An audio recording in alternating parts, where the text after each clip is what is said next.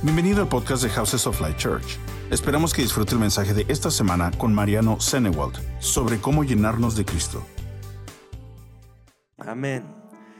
Quisiera compartirles en esta mañana, Dios puso en mi corazón eh, sobre ser llenos de la naturaleza del Hijo, ser llenos de Cristo. Creo que uno de los mayores propósitos o el mayor propósito que tenemos, ahora te lo voy a mostrar en la palabra, es ser formados a la imagen del Hijo. Si vos estás en este lugar, no para solamente ser libre, o sea, el primer paso del Evangelio es que Dios te libera de cosas, pero después vos seguís creciendo y te das cuenta que Él no solamente te liberó de algo, sino para algo. Y, y ese para algo es para que el Hijo sea formado en tu vida la meta, el propósito de un hijo de Dios para hacer valer la sangre del cordero, te voy a mostrar, es que vos llegues a ser a la medida de la estatura del varón perfecto. Y mientras mucho del, del evangelio superficial o de la religiosidad nos dice que, estar en Cristo es simplemente dejar de hacer ciertas cosas. Y uno, a uno todo su testimonio del Evangelio es, bueno, Dios me libró de las drogas, me libró del alcoholismo, me libró de, de la depresión, me libró de la tristeza, pero de vuelta, el propósito de Dios no es solo librarte de algo, sino para algo. Y ese para algo es que la naturaleza del Hijo Jesucristo sea formada en tu vida. Y esto está totalmente conectado con los últimos tiempos, porque en los últimos tiempos el Señor va a perfeccionar su obra hasta el día de Jesucristo. El que comenzó la obra, el que comenzó librándote de algo y el que comenzó librándonos de las tinieblas a la luz admirable, va a perfeccionar su obra. Y, perfeccionar su obra es que vos seas lleno de la naturaleza del Hijo para que otros puedan ver a Cristo en tu vida, esperanza de gloria. Escucha esto, la mayor la mayor, el mayor aporte que le podemos dar a nuestra generación es nuestra transformación a imagen del Hijo. El mayor aporte que tus hijos necesitan no es tu dinero, no es eh, tu cultura, el mayor aporte que mis hijas necesitan es que vean a Cristo en mí, mi transformación, que, el carácter del Hijo, no solamente las obras de Cristo, muchos quieren, muchos quieren hacer las obras de Jesucristo, pero pocos quieren ser como Jesucristo. Hacer las obras te lleva a un, un, momento, es un evento.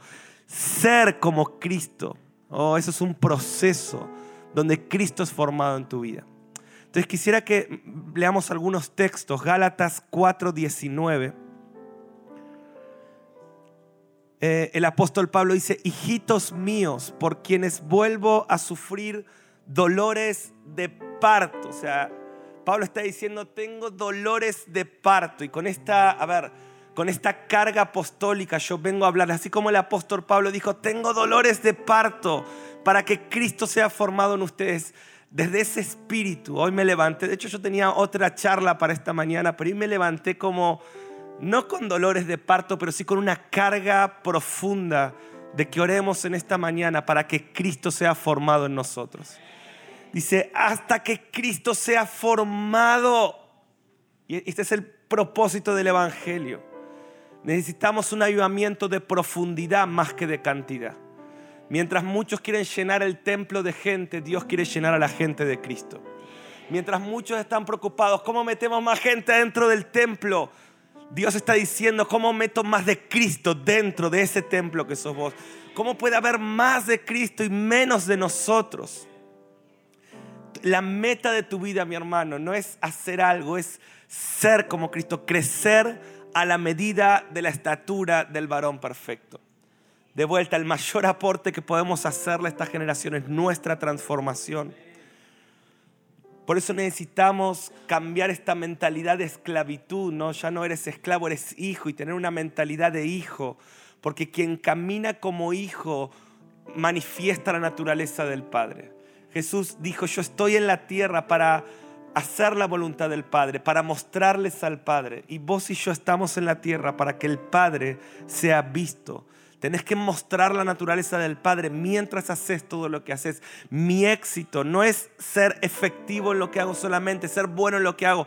Mi mayor éxito es que vos veas a Cristo mientras hago lo que hago. O sea, cuando llega al cielo el Señor no me va a pedir cuenta por cuántas naciones prediqué el Evangelio, por cuánta gente leyó mis libros o cuántos libros escribí, por cuán poderosos y profundos serán mis mensajes. Cuando llega al cielo el Señor me va a, pedir cuenta por cuántos vieron a Cristo cuando estaba en las naciones. Por cuántos vieron a Cristo cuando leyeron mis libros. Por cuántos vieron a Cristo. O sea, el éxito de esta mañana para mí no es dar un mensaje que te vuele la cabeza. la prioridad es que vos veas a Cristo y escuches a Cristo cuando me veas, porque Cristo en nosotros es esperanza de gloria. Y porque e, estamos en la tierra para manifestar al Padre. Me encanta Romanos 8:29, si me pueden acompañar. Dice, porque a los que Dios conoció de antemano, también los predestinó. Quiero decirte que Dios te conoció desde antes de la fundación del mundo, mi hermano. Esto es una gran noticia. Jeremías 1.5 dice, antes que te formase, yo te santifiqué. O sea, antes que, que hayas sido formado en el vientre de tu madre, Dios ya te había santificado. Él te eligió por el puro afecto de su voluntad. No sos el deseo de tus padres antes que el deseo de Dios para la tierra. Que nadie te diga que no vales, porque mira, el valor de una persona está, está puesta en lo que alguien está dispuesto a, pagar por eso. El, valor de cualquier cosa se determina por lo que alguien está dispuesto a pagar por eso, ¿no? Por ejemplo, una pintura no vale lo que uno piensa, vale lo que alguien está dispuesto a pagar por eso. O sea, el valor de todo está puesto por lo que otro paga por eso. Ahora yo te pregunto, ¿cuál es tu valor? ¿Cuánto fue pagado por vos? Alguien pagó la vida de Jesucristo. Vos valés la vida de Jesucristo. Ese es tu valor. Ese es tu valor. Alguien te puso precio y el precio es la sangre del Cordero de Dios. Y Él te compró, dijo, esto es lo que vales, vales la vida de Jesucristo. Él te eligió. ¿Cuántos dan gloria a Dios que fueron elegidos? Fuiste elegido, fuiste santificado. Por eso todo va a estar bien, porque fuiste elegido y Él te eligió. Y me encanta esto, ¿no? Él nos predestinó, escucha esto, a ser transformados según la imagen de su Hijo. Dice, para que Él sea el primogénito de muchos hermanos. O sea, Jesús decide en su infinita misericordia, compasión y amor dejar de ser el primogénito de Dios, el unigénito de Dios, para transformarse en el primogénito de muchos hermanos. Él dice, me encanta ser hijo único, pero Padre, prefiero dejar de ser único para ser el primero de muchos.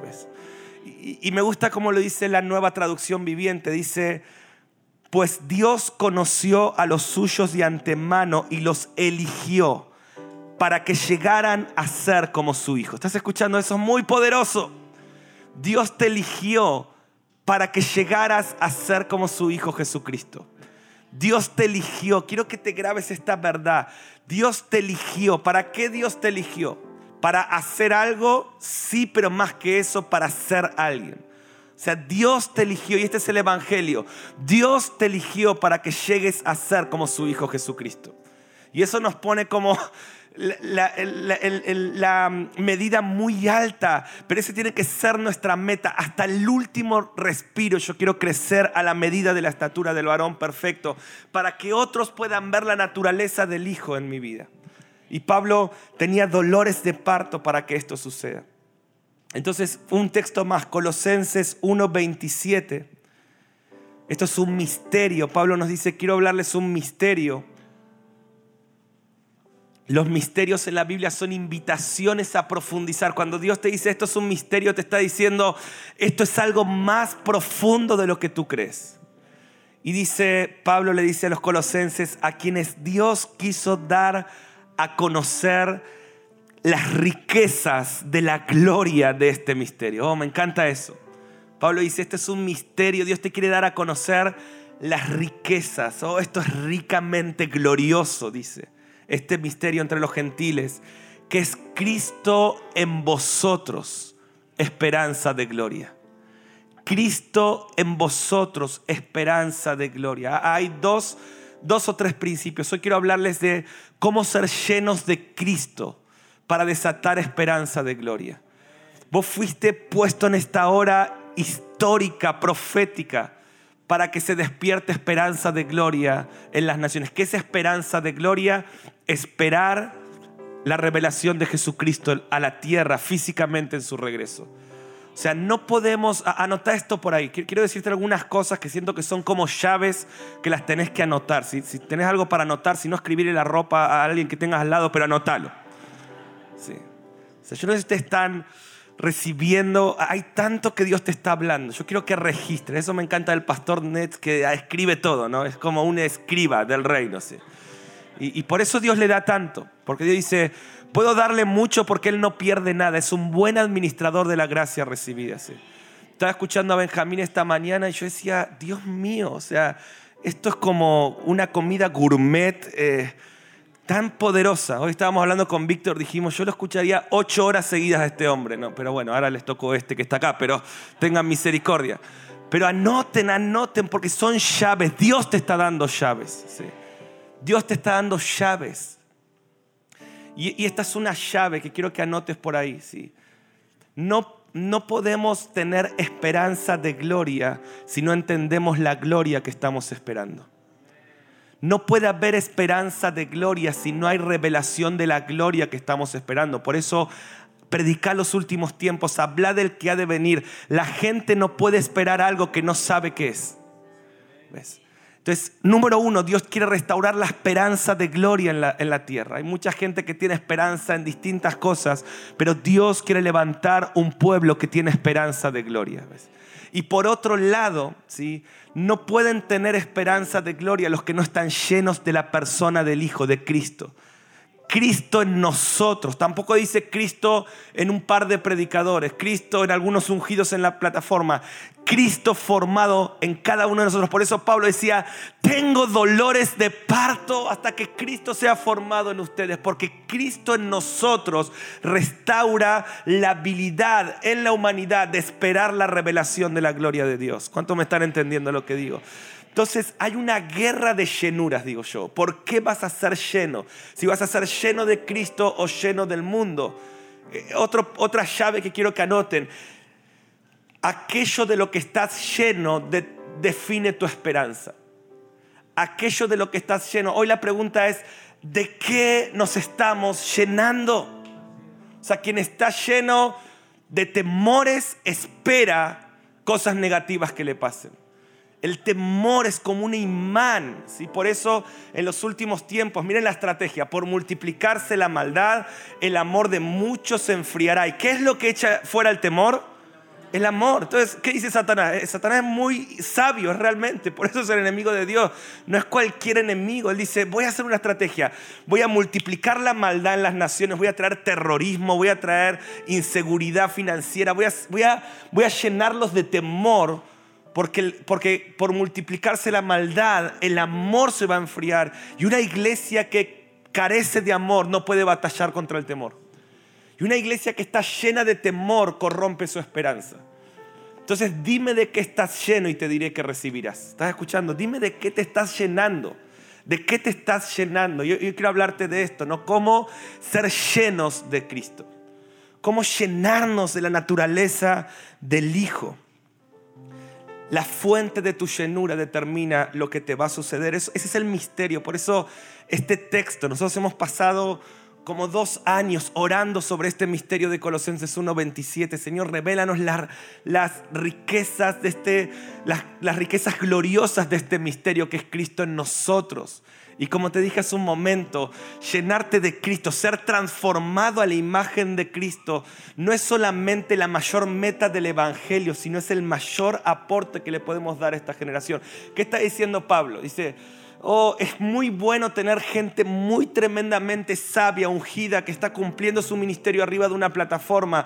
Pero escuchen esto, si toda la gente, no, no es Cristo en mi esperanza de gloria, es Cristo en todos nosotros, si Cristo empieza a ser formado en nosotros, si cada uno de nosotros comienza a ser lleno de la naturaleza del Hijo, en esta comunidad formada a la imagen de Cristo, se restaurará la esperanza de ver la gloria de Dios en las naciones.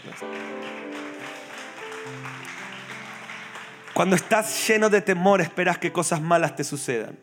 Cuando estás lleno de religiosidad, siempre estás esperando el error de alguien, la condena, estás con un espíritu de condenar a otro.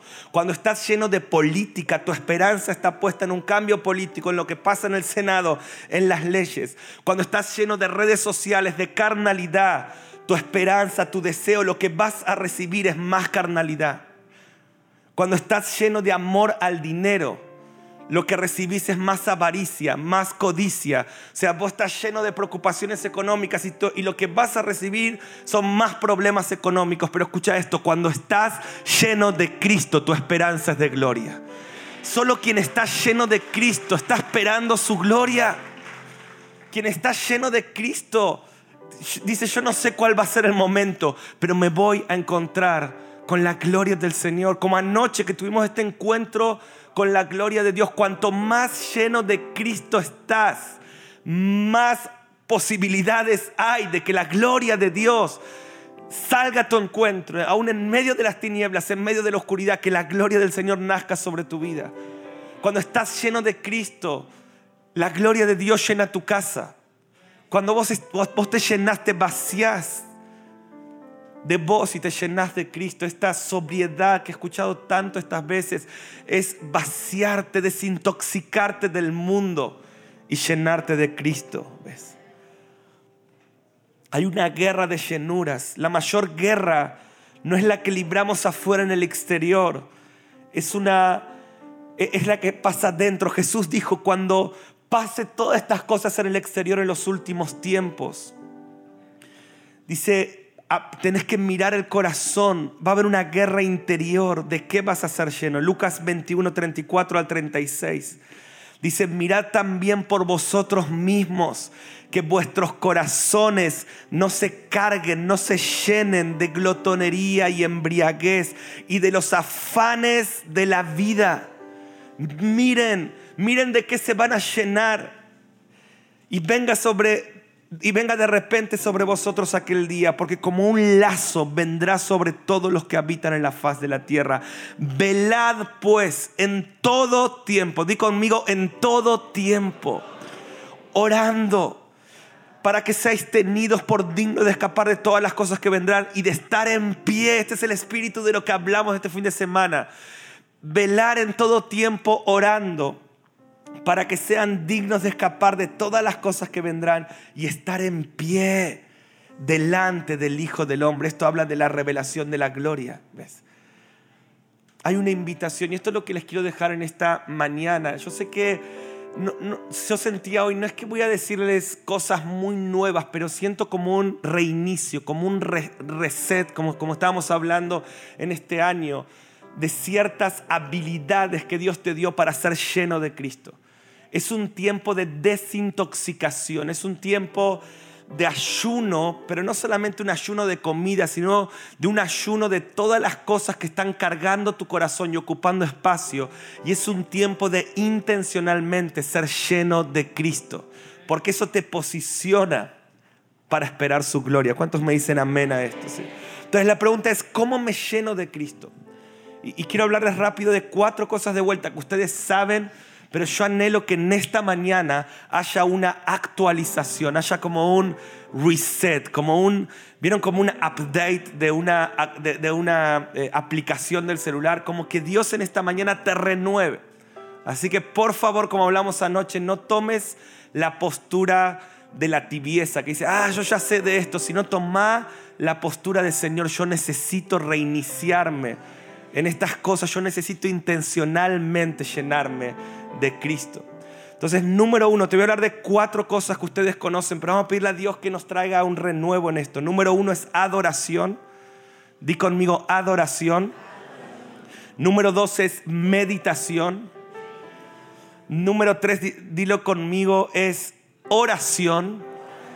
Y número cuatro es revelación de Cristo a través de la palabra. Si para mí la, la Biblia, yo no digo Biblia, yo digo esto es Cristo, es revelación de Cristo a través de la palabra. Entonces son cuatro herramientas para llenarnos de Cristo.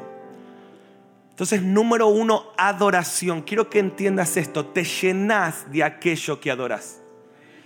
La adoración es una cuestión de deseos. Dime qué deseas y te diré qué adoras. Te llenas de aquello que adoras, te transformas en aquello que deseas.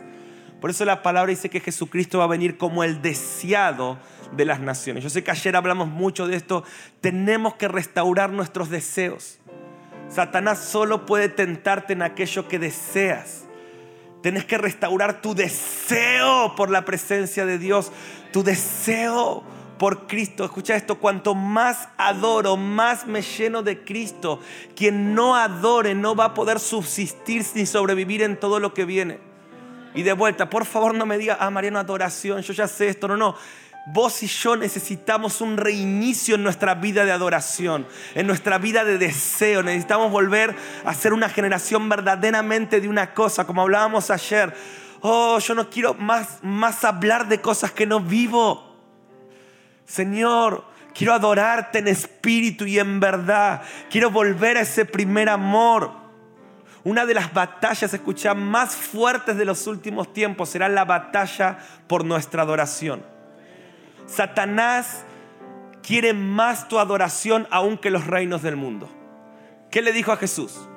Los reinos del mundo te daré si postrado me adoras. O sea, Satanás dice, me encanta ser el príncipe de este mundo, me encanta tener este gobierno. Yo sé que es parcial, pero me encanta tener este gobierno, pero más me gusta ser adorado. Si postrado me adorares, yo te doy todo.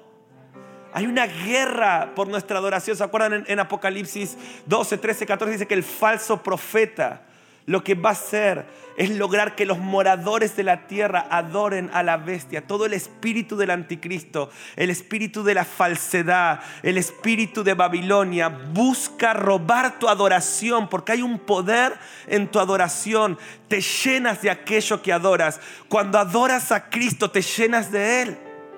Por eso algo que me gusta observar en, las congregaciones son los tiempos de adoración, si la gente está realmente conectada con Cristo, adorando a Cristo, cuando Satanás logra que vos te distraigas, que te desconectes, que estés mirando más al músico que la adoración, cuando Satanás logra que los músicos estén mirando más a la gente que al que está sentado en el trono, está ganando esta guerra de llenuras, porque tu adoración, mi hermano, te llena de Cristo no dejes de adorarlo, adóralo día y noche, en todo tiempo bendice al Señor. Adóralo en el cuarto de oración, adóralo en la iglesia, adóralo en tu casa, adóralo en el carro, adóralo en todo lugar donde estés. Adora al Señor, llénate de Cristo.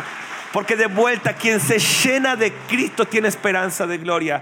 Levanten tus hijos una generación de adoradores. No te preocupes tanto en el futuro económico de tus hijos, tú, tú ocúpate en que ellos vivan una cultura de adoración. Y no solo su futuro va a estar asegurado, su eternidad va a estar asegurada. Porque muchos están preocupados por el futuro de sus hijos, pero están debilitando su eternidad. Ahora en Argentina está toda esta locura, ¿no? De, de la ideología de género y que las escuelas van a enseñar todas estas cosas tan raras. Y están todos los cristianos rasgándose las vestiduras, tipo, ¿qué vamos a hacer cuando mi hijito a mi hijita le enseñen que ahora uno puede tener mamá, mamá, papá, papá, o que si quiere cambiar su sexualidad lo puede hacer? Y están todos preocupados. Y yo tengo, con mi esposa tenemos esta mentalidad. Decimos, yo no estoy preocupado por lo que Satanás le va a enseñar a mi hija. Yo estoy ocupado en formar una profeta. Quien va a tener que estar preocupado es el infierno cuando mi hija está en la escuela, en la universidad. Una persona llena de Cristo. Él va a tener que temer. Que Él esté preocupado. Yo sé el potencial que tiene instruir a un niño en el camino de Dios. Y, y como les decía ayer, nosotros no le estamos enseñando estas cosas o sea, ni siquiera le hablamos de estas cosas, pero mi hija ya ve esta gigantografía, dos mujeres están besando en, una publicidad en un aeropuerto y ella mira y dice, papá, eso está mal, papá, eso no le gusta a Jesús. Porque más que un entrenamiento mental, estamos despertando el espíritu de una generación que va a aprender a oír a Dios, porque nuestros hijos en los últimos tiempos profetizarán, verán visiones. Entonces, establece una cultura de adoración en tu casa. El espíritu del anticristo busca robar la adoración. Satanás dice, oh, mira Satanás, dice, yo te doy lo que vos querés si vos me adorás. No. Y adorar, entendamos que quizás muchos de nosotros no vamos a postrar sobre Satanás, pero ayer dijimos esto, ¿no? quien cree una mentira levanta un altar al mentiroso. Entonces, creer una mentira es una forma de adorar a Satanás. ¿ves? Si yo digo, creerle una verdad, ¿cuántos, ¿cuántos están conmigo que si yo le creo una verdad a Dios es una forma de adorarlo, de agradarlo? Sin fe no se puede agradar. Entonces, creerle a Dios lo que Él dice de mí, lo que sus palabras, creer lo que Dios dice que va a pasar, es una forma de adoración. Ahora, creerle a Satanás, creer una mentira sobre tu vida, creer una mentira sobre tu futuro, creer una, una mentira sobre tu familia, es una forma de adorar, de empoderar al mentiroso. Entonces Satanás está luchando por tu adoración de vuelta. Yo no creo que nadie acaba a adorar a Satanás, pero cuando vos empezás a desear otras cosas que no son las que Dios te dice, eso es la codicia. ¿Qué, es la codicia? La codicia que Pablo dice que es idolatría, ¿sí? a los colosenses dice que es idolatría. La codicia es decir que algo, decir que algo es bueno que Dios dijo que no lo es. Es lo que, lo que hizo Eva en el jardín, ¿no? Dijo, este fruto es bueno. Dios dijo que no. ¿Cuántas cosas Dios te dice, esto no es bueno? Y vos decís, sí, esto es bueno. Y eso es idolatría y eso te corrompe. Entonces, quiero decirte esto, no dejes que Satanás te tiente ofreciéndote lo que Dios te prometió según sus términos. Lo voy a decir de vuelta esto. No dejes que Satanás te ofrezca lo que Dios te prometió según sus términos. O sea, Dios le prometió a Jesús todos los reinos de la tierra. Y Satanás dice, yo te quiero dar lo que el Padre te prometió. Pero, pero lo vamos a tener que hacer de esta manera. Entonces quizás a vos Dios, no sé, te prometió que va a bendecir tu familia, va a prosperar tu vida, que no te va a faltar nada. Pero las promesas de Dios te las va a dar el Padre. No dejes que Satanás te ofrezca las promesas de Dios según sus términos. Hay muchas personas que están recibiendo prosperidad y están diciendo que Dios se las está dando, pero no es Dios. Es una promesa de Dios para tu vida, pero no te la está dando Dios. Porque vos lo estás haciendo según los términos de Satanás. Y hay gente que deja de buscar a Dios, deja de hacer lo que Dios le pide, deja, deja de valorar lo que Dios llama bueno, deja de estar en el cuarto de oración, deja de tener esta cultura de intimidad con Dios. Recibe una promesa de Dios, pero no es Dios quien te lo está dando, es Satanás. Entonces necesitas resistir esta tentación. ¿Cuántos me dicen amén a esto?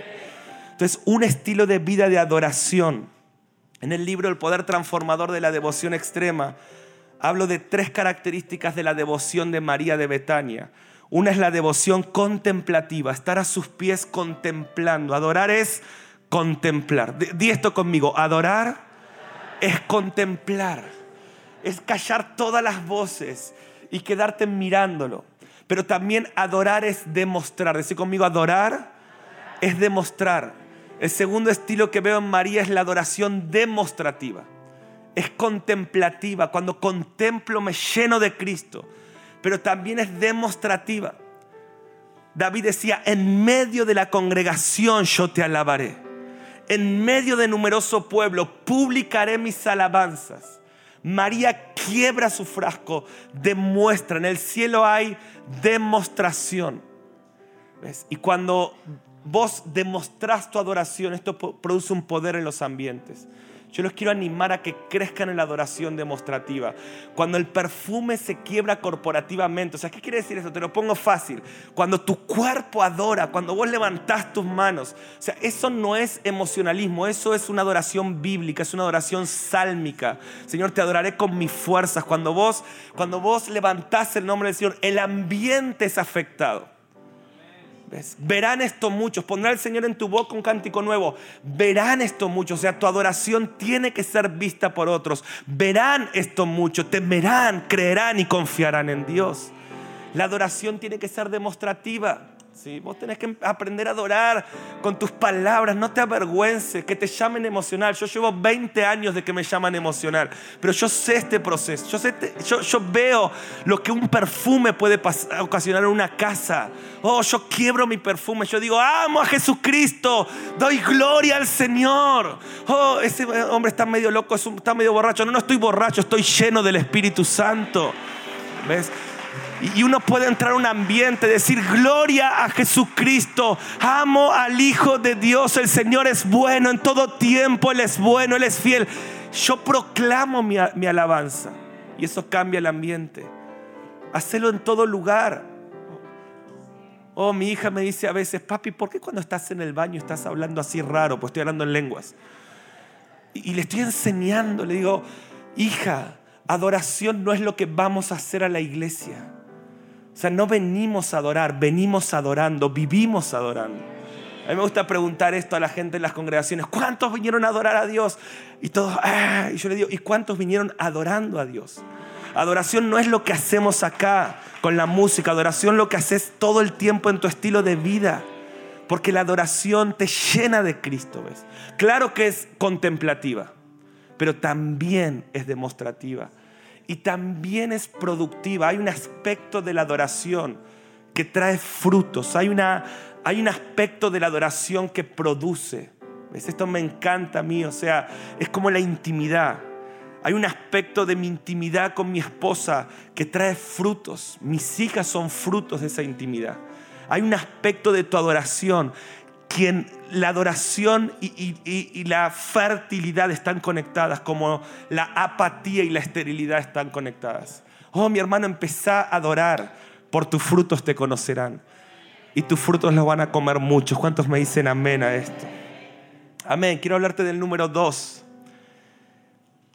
es meditación. Adoración. Me encanta esto, ¿no? Hebreos 5, 7. Cristo en los días de su carne, ofreciendo ruegos. ¿Cómo sería la oración de Cristo? Ofreciendo ruegos y súplicas. Me encanta esto, con gran clamor, con gran clamor, con gran clamor y lágrimas lágrimas. Yo le pido a Dios, dame el don de las lágrimas. Y Dios me lo da, sí. Porque me hace sensible, porque quiero ser como Cristo, con gran clamor y lágrimas. Oh, no, no es que lo haya alcanzado allá, pero anhelo este estilo de vida de intimidad, con gran clamor y lágrimas. Dice, ofreció sus ruegos al que lo podía librar de la muerte y fue oído a causa de su temor reverente. Anota esto por ahí. Jesús no es movido por las palabras correctas, sino por el corazón quebrantado. O eres religiosamente correcto o eres apasionadamente quebrantado. Vas a tener que elegir. ¿Sí? Jesús es movido por el corazón quebrantado. Oh Señor, quebranta mi corazón. Ahora, rápido, número dos. Necesitamos meditar. Necesitamos no llenar nuestros silencios con redes sociales o pensamientos vanos, sino meditar en la palabra de Dios. Yo sé que ustedes hacen esto, pero lo que siento en mi espíritu orar en esta mañana es que haya un reinicio en tu vida de adoración, en tu vida de meditación. ¿Cuántos lo quieren? Que haya, que haya algo del espíritu, ¿sí? Que vuelva a poner esta frescura en estos hábitos para ser lleno de Cristo. Necesitamos no llenar nuestros silencios con otra cosa que no sea la palabra de Dios. Necesitamos, tenemos que redimir el Selah de Dios. 74 veces aparece esta palabra en los salmos. Selah significa detente y escucha. Es un silencio, es un reposo. Los levitas debían bajar los instrumentos cuando aparecía esta palabra, levantar sus brazos y sus, y miradas a Dios. Un teólogo dijo, Selah significa alto, Dios está hablando. Y esta es la desintoxicación que vos y yo necesitamos. Callar un poco las redes, callar un poco las voces, callar un poco el activismo. Yo quiero declarar esta palabra sobre tu vida. Selah. Selah. Alto. Dios está hablando. Oh, métete en un Selah. Si tanto que hemos recibido este fin de semana, comienza un ayuno, no sé, de 7, 21 días, 40 días, lo que sea. Alto Señor, quiero meditar día y noche en tus palabras, quiero deleitarme. Esa es la generación que va a vencer en la guerra que viene, ¿ves? Me encanta el Salmo 1, ¿no? Versículo 2, o sea, todo, ¿no? Bienaventurado el varón que no anduvo en consejo de malos ni en silla de escarnecedores asentado. Dice, sino que la ley de Jehová está su delicia. Su delicia, oh, tu delicia está en la ley de Jehová y en su ley medita. Di conmigo, medita. Medita de día y de noche. De día, a lo que estoy haciendo últimamente es acostarme, ponerme adoración eh, en, mis oídos y dormirme meditando. O sea, eh, estoy entrenándome para meditar de día, pero quiero meditar de noche. Y esto claro que es pasar vigilias como lo hacemos, pero de vuelta no es un evento, es un estilo de vida. Dice, ese varón será como un árbol plantado junto a corrientes de aguas, que su hoja no cae, que todo lo que hace prospera, que a su tiempo da fruto de vuelta. ¿Querés criar hijos prósperos? Educar hijos que mediten en la ley de Jehová día y noche. Pero déjame decirte esto, tus hijos no podrán, como decía ayer Benjamín, tus hijos no podrán hacer algo que no ven en vos.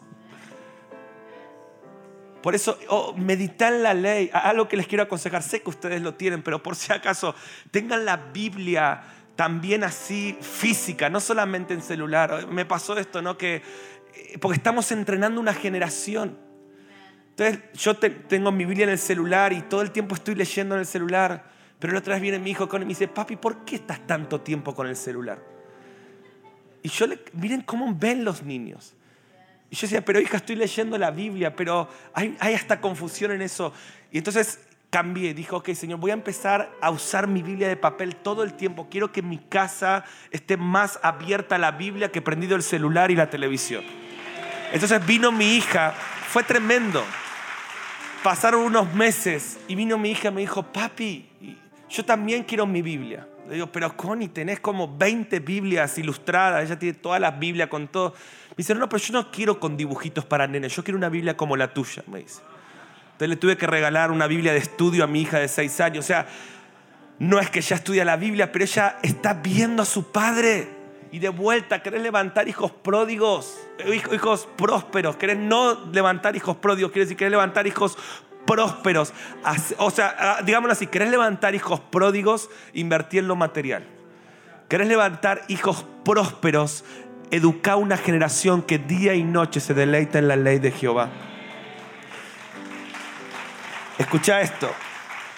Quiero, anotarte un pensamiento que tengo acá. Lo que Facebook, Twitter, Instagram, WhatsApp van a comprobar en los últimos tiempos que la razón por la que la iglesia no ora no es por falta de tiempo, sino por falta de pasión y enfoque. Lo que las redes sociales le van a demostrar a esta generación, que es una mentira que nos falta el tiempo. Lo que nos falta es enfoque. Lo que nos falta es pelear por nuestra llenura. ¿Cuántos dicen amén a esto? Número tres, oración. Que Dios reinicie tu vida de oración. Cuanto más oramos, más sentimos lo que Dios siente. ¿Cuántos quieren sentir lo que Dios siente? ¿Cuántos quieren amar lo que Dios ama? Escucha esto, cuanto más oras, más siente lo que Él siente. Este es un principio. La gente me dice, pastor, yo entiendo toda la teología de Israel, pero no, no, no siento, o sea, no siento ese amor. No sé si te lo han dicho Nets alguna vez. Mucha gente me dice, yo, yo escucho, yo sé que eso es bíblico, no lo siento. Y yo le digo, te voy a dar un consejo, orá por Israel. Solo puedes sentir lo que Dios siente cuando uno ora por eso. Cuando vos orás por algo, vos estás orando y Dios empieza a poner su corazón por eso en tu corazón. ¿Querés saber lo que Dios siente por Estados Unidos? Orá por Estados Unidos, como ayer Benjamín hablaba. ¿Querés saber lo que Dios siente por California? Tenés que empezar a orar. Cuando vos orás, Dios traslada su corazón a tu corazón. Nunca podrás sentir lo que Dios siente si no tienes una vida de oración activa. Ahora, no solamente en esas cosas tan grandes. También querés saber lo que Dios siente por tu esposa, ora por tu esposa. ¿Querés saber lo que Dios siente por tus hijos? Ora por tus hijos. ¿Querés saber lo que Dios siente por tu pastor? Ora por tu pastor. yo no creo que exista persona que ore por su pastor, que, se, que pueda dividir una iglesia, criticar a un pastor o irse de la iglesia. Porque quien ora por su pastor siente la misericordia, el favor. Tenemos en misión mil estudiantes de muchísimas iglesias. Creo que habrá unas 500, 600 congregaciones representadas. Y muchas veces vienen los chicos y, dicen, Pastor eh, Mariano, y me empiezan a hablar de, de, su iglesia y todos los problemas de su iglesia y van a empezar a tipo vomitar todo su... Y mi pastor esto, porque no es como acá como en misión. Y yo digo, pausa, antes de seguir hablando de esto, yo ahora te voy a escuchar, pero quiero que oremos.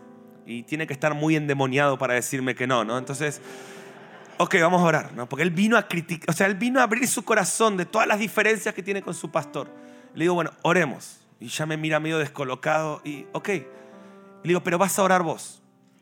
Y de vuelta, tiene que estar muy endemoniado para no hacerlo. Y bueno, yo, yo te voy a escuchar, te voy a escuchar todo lo que me decía tu pastor, tu iglesia, pero quiero que ores. Y quiero que empieces orando por tu iglesia y por tu pastor. ¿Y qué creen? La persona empieza y dice, Padre, yo te quiero pedir por mi iglesia, Señor. Yo sé que vos la amás. Y como que quiere enojarse, pero no puede. Porque de vuelta, tiene que estar muy endemoniado para maldecir orando, ¿no? Pero, y está Padre, y yo sé que ahí me encontré con vos. Señor, no estamos pasando un buen tiempo, pero yo sé que vos la vas a restaurar. Y empieza a sentir lo que Dios siente. Y Padre, te pido por mi pastor. Oh, Señor, Él me predicó a Cristo. Él me abrazó el día que estuve mal. Yo sé que estoy enojado, pero vos sabés que lo amo. Y empieza a bendecir a su pastor. Y esto me ha pasado cientos de veces. Y terminamos de orar, amén, amén. Y yo le digo, ¿qué me quería decir de tu pastor? Me dice, no, no, Dios ya me respondió en medio de la oración, me. Entonces yo digo, por eso yo tengo un principio, Benji, yo creo que te lo dije, que es este, el que critica mucho, ora poco. O sea, no hay cómo. Por eso el Señor dice, ora hasta por tus enemigos. La oración te hace sentir lo que Dios siente. Necesitamos un estilo de vida de oración, necesitamos renovar nuestra vida de oración. La oración es una clave para no caer en tentación. Oren, velen para no caer en tentación. Escucha esto. Oramos más que para producir algo, para, para que alguien se nos revele. Tu vida de oración es proporcional a la revelación de Jesucristo que vas a tener. Una de las cosas que Dios me habla cada vez que lo escucho a Benjamín predicar cosas como la de esta mañana, Dios me dice, ese es el fruto de gente que está día y noche orando. Ven lo que otros no ven. Hay, hay un fruto de la verdadera intimidad, que es la revelación de la persona de Jesús de su reino. Y esto no es solamente para algunos, esto es para una generación que renueva su vida de oración. Y, y quiero ya estar terminando con esto. Hay un punto que sentía tocar hoy que es oramos para ser libres de la ansiedad. Oramos para ser libres de la ansiedad. Pablo está preso y desde la cárcel le escribe la carta a los filipenses. Y es tremendo Pablo estando en una circunstancia difícil él va a decir esto, regocijaos en el Señor siempre. Otra vez digo, regocijaos. O sea, ¿cómo alguien que está preso puede estar pensando? O sea, eso es estar lleno de Cristo. Por eso algo que me impacta de Pablo no es solamente su teología, su revelación, me impacta que él está lleno del amor de Cristo, está lleno de la persona de Jesucristo, está pensando en otro, está conectado y dice, regocíjense en el Señor siempre, o sea, él está preso, regocíjense en el Señor siempre, regocijaos, vuestra gentileza sea conocida de todos los hombres, o sea, sean gentiles te lo está hablando el teólogo más teólogo de los teólogos. El que tiene una revelación asombrosa, pero dice, oh, muestra a Cristo. Sé gentil con todos. Y me encanta esto. Dice, el Señor está cerca. Por nada estéis afanosos. Quiero conectar esto. El Señor está cerca. Por nada estéis afanosos. Quien sabe que el Señor está cerca no se preocupa por nada. O sea, vos puedes estar preso, puedes estar en el peor momento de tu vida, puedes estar mirando esos barrotes oxidados.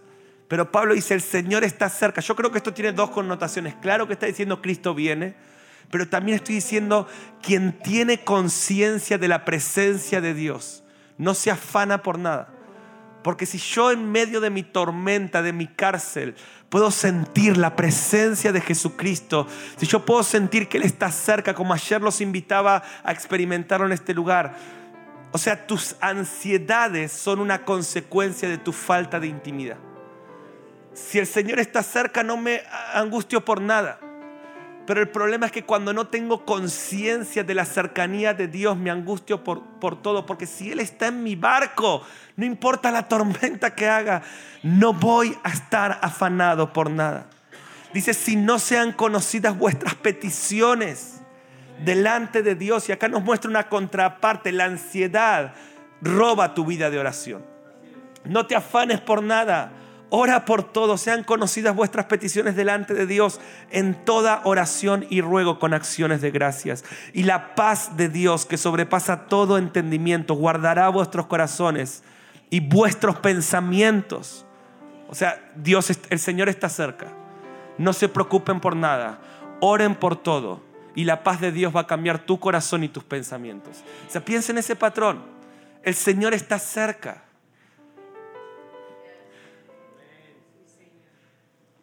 Este año me llegó una denuncia de la nación de Chile, donde un hombre endemoniado ateo, eh, su hija pidió permiso para venir a nuestro Congreso Intimidad con el Amado y este hombre me hace una denuncia penal contra mi persona y contra Intimidad con el Amado diciendo que éramos una secta, que le lavamos el cerebro a las personas, que no, por eso no quería que su hija venga. Y no solamente no quería que su hija venga, sino le pedía a las autoridades de Chile que nunca más me dejen entrar a esa nación. Le mandó todos nuestros videos, todas nuestras prédicas.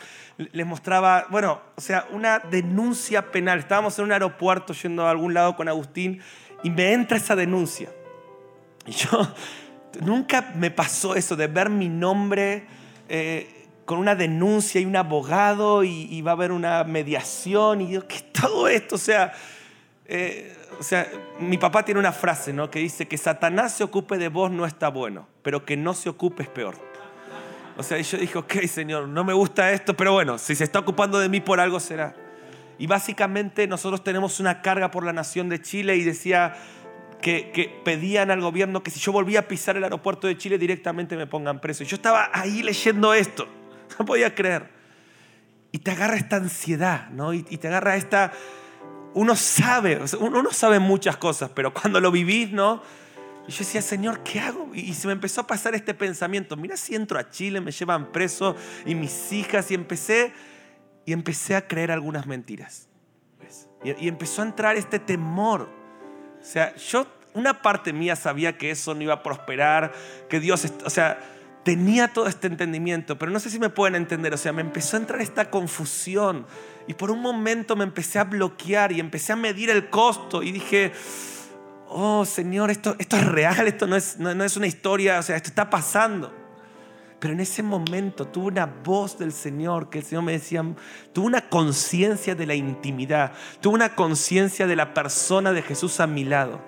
Tuve una conciencia de que el Señor estaba cerca en ese aeropuerto. Sentí casi a Jesús abrazarme diciéndome, Mariano, yo estoy con vos. Y el entendimiento del que el Señor está cerca sacó mi afán y me liberó para orar. Y empecé a orar y dije, en el nombre de Jesucristo, Señor, nada va a impedir que yo cumpla tu propósito en esa nación. Y si tengo que ir, y estaba por tomar un avión, si tengo que entrar y aún tengo que ir preso, Señor, si vos estás conmigo, o sea, con vos voy a la cárcel, voy, o sea, mientras vos vengas conmigo a todo lugar, o sea, si tu presencia no va conmigo, no me saques de acá. Pero si vos vas a estar conmigo, Señor, donde sea, y no te lo estoy diciendo para que alguien, yo sentí ese fuego y, la paz de Dios empezó a sobrepasar mi corazón y mis pensamientos. Y me llené de gozo. Oh, mi hermano. Y hubo una tremenda libertad. O sea, no solamente, o sea, cuando, cuando este juicio se hizo, yo no estaba ahí, mandaron un abogado. Y cuando esta persona empezó a presentar todos sus argumentos, el juez dijo, la verdad no tengo ni tiempo para discutir cosas religiosas. así dijo, no tengo ni tiempo para ver todo esto que usted me mandó. Así que, ¿sabe qué? Su hija va a ir a ese congreso y desestimo la denuncia. Tú y se la dio al Señor. Y al ratito la hija estaba en nuestro congreso. Y no solo, y escucháis, no solo fue eso, sino que la niña esa, después de todo lo que pasó, le escribió una carta a su papá. Y empezó a abrirle su corazón y hablarle de Jesús y decirle, papá, por esto yo quiero ir. Y Dios hizo algo tremendo en el corazón de ese hombre. Entonces, ¿Qué te quiero decir en esta hora? A mí me pasa esto, veo a Pablo preso y, tengo esta escena. Pablo está viendo sus barrotes oxidados y él está adorando. Él está adorando porque Él tiene esperanza. Quien está lleno de Cristo está esperando que algo sobrenatural pase, que la gloria venga. Entonces, Él adora a medianoche. Ustedes saben la historia, ¿no? Viene el terremoto, se abre la cárcel. Pero ahora yo tengo esta pregunta. Yo soy muy preguntón al Señor. Digo, Señor, ¿por qué Pablo no sale corriendo? Porque ustedes vean la escena. Todos corren, pero Pablo se queda y después ve al carcelero y va y, lleva a su familia a Cristo, ¿no? yo, ¿por qué Pablo no corre? ¿Por qué está en ese lugar? Y se queda ahí. O sea, él está orando por su libertad. Se abre la cárcel, todos se van. ¿Por qué él se queda? Ok, vamos a decir porque tenía que llevar al, al carcelero a Cristo y a su familia. Ok, lo lleva a Cristo. Pero si ven la historia, Pablo sigue ahí. Y cuando viene el carcelero dice, oh, ok, los jefes dijeron que te puedes ir. Pablo dice, no, no, yo no me voy nada. Que vengan ahora, ellos me pusieron acá, que vengan y quiero hablar con ellos. O sea, ¿por qué no se va? O sea, esa es mi pregunta. ¿Por qué alguien que está clamando para que Dios lo saque de una circunstancia, cuando se empiezan a abrir las puertas, ¿por qué no corre? Y el Señor me dice esto, la verdadera libertad no es salir de una circunstancia difícil. La verdadera libertad es tener conciencia de la cercanía de Dios en toda circunstancia. Esa persona es libre. No es libre quien sale corriendo, es el verdaderamente libre es quien ve a Dios cerca en intimidad en sus mejores momentos, pero quien puede estar en su peor momento, o sea, mi libertad no fue que esa denuncia se desestime, mi libertad fue el momento cuando en el medio de la tribulación yo pude sentir la conciencia de Cristo la libertad de la gran tribulación. O sea, muchos van a padecer en ese momento. La iglesia no está preparada. Estaba escuchando al pastor Andrew, que estuvo preso en Turquía, no sé si escucharon algo de él. Y él estaba dando esta, esta enseñanza, o sea, este testimonio de su tiempo preso en Turquía. Y él dijo esto, mi mayor preocupación es que no estamos preparados para esta clase de tribulaciones. La iglesia no está preparada. Y él lloraba y decía, no estamos preparados porque creemos que la libertad verdadera es que Dios nos saque de esta tribulación. No, no, no, mi hermano, la libertad verdadera es pasar la tribulación con una conciencia de que Cristo está cerca mío, que me pueden robar todo, pero no me pueden robar su presencia. No estoy ansioso, oro en todo tiempo y la paz de Dios que sobrepasa todo entendimiento me llena. Y si pasar esa tribulación va a hacer que Cristo sea formado en mi vida, gloria a Dios, porque Cristo en nosotros es esperanza de gloria, ¿ves?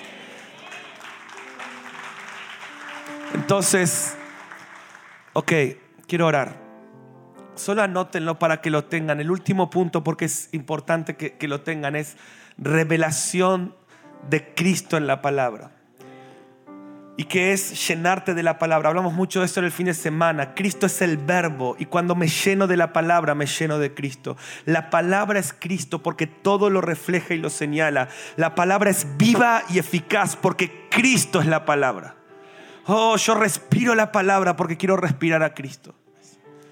La palabra es profética. Hoy escuchaba a Oscar hablar de Daniel. Saben que la palabra es profética, no solamente porque tiene profecías, porque aún las, la parte histórica de la palabra es profética. O sea, lo que vemos que pasó en Egipto es una sombra de lo que va a pasar en los últimos tiempos. Lo que vemos en Daniel no solamente es estudiar lo que, lo que pasó con Daniel, es una sombra de lo que va a pasar en los últimos tiempos. Ustedes lo saben, ¿no? Nabucodonosor como, un, como una imagen del anticristo, levantando una estatua, que no lo adora, va, muere, Dios librando en medio de la tribulación a sus escogidos en medio de Babilonia, etc. O sea, la palabra es profética, no porque tiene profecías nada más, porque toda, de la, toda la palabra de Génesis Apocalipsis nos habla de Cristo en su primer venida, en su segunda venida, todo es Cristo. Él es el verbo. Tu relación con Cristo es proporcional a tu relación con la palabra. Entonces, voy a orar. Pero cuando pienso en estas cuatro palabras para llenarme de Cristo, presten atención. Adoración empieza con la letra A, ¿no? Meditación empieza con la letra M. Yo creo que te grabes esto. Eh, oración empieza con la letra O y revelación empieza con la letra R. ¿Qué forma esas cuatro? Amor. Entonces me estoy dando cuenta que cuando tengo este estilo de vida, lo que me estoy llenando es de, de Dios que es amor, de amor. O sea, practicar estas cosas, el verdadero, la verdadera consecuencia de la intimidad es ser más como Cristo. O sea, no me digas cuántas horas oras, decime cuánto de Cristo hay en tu vida.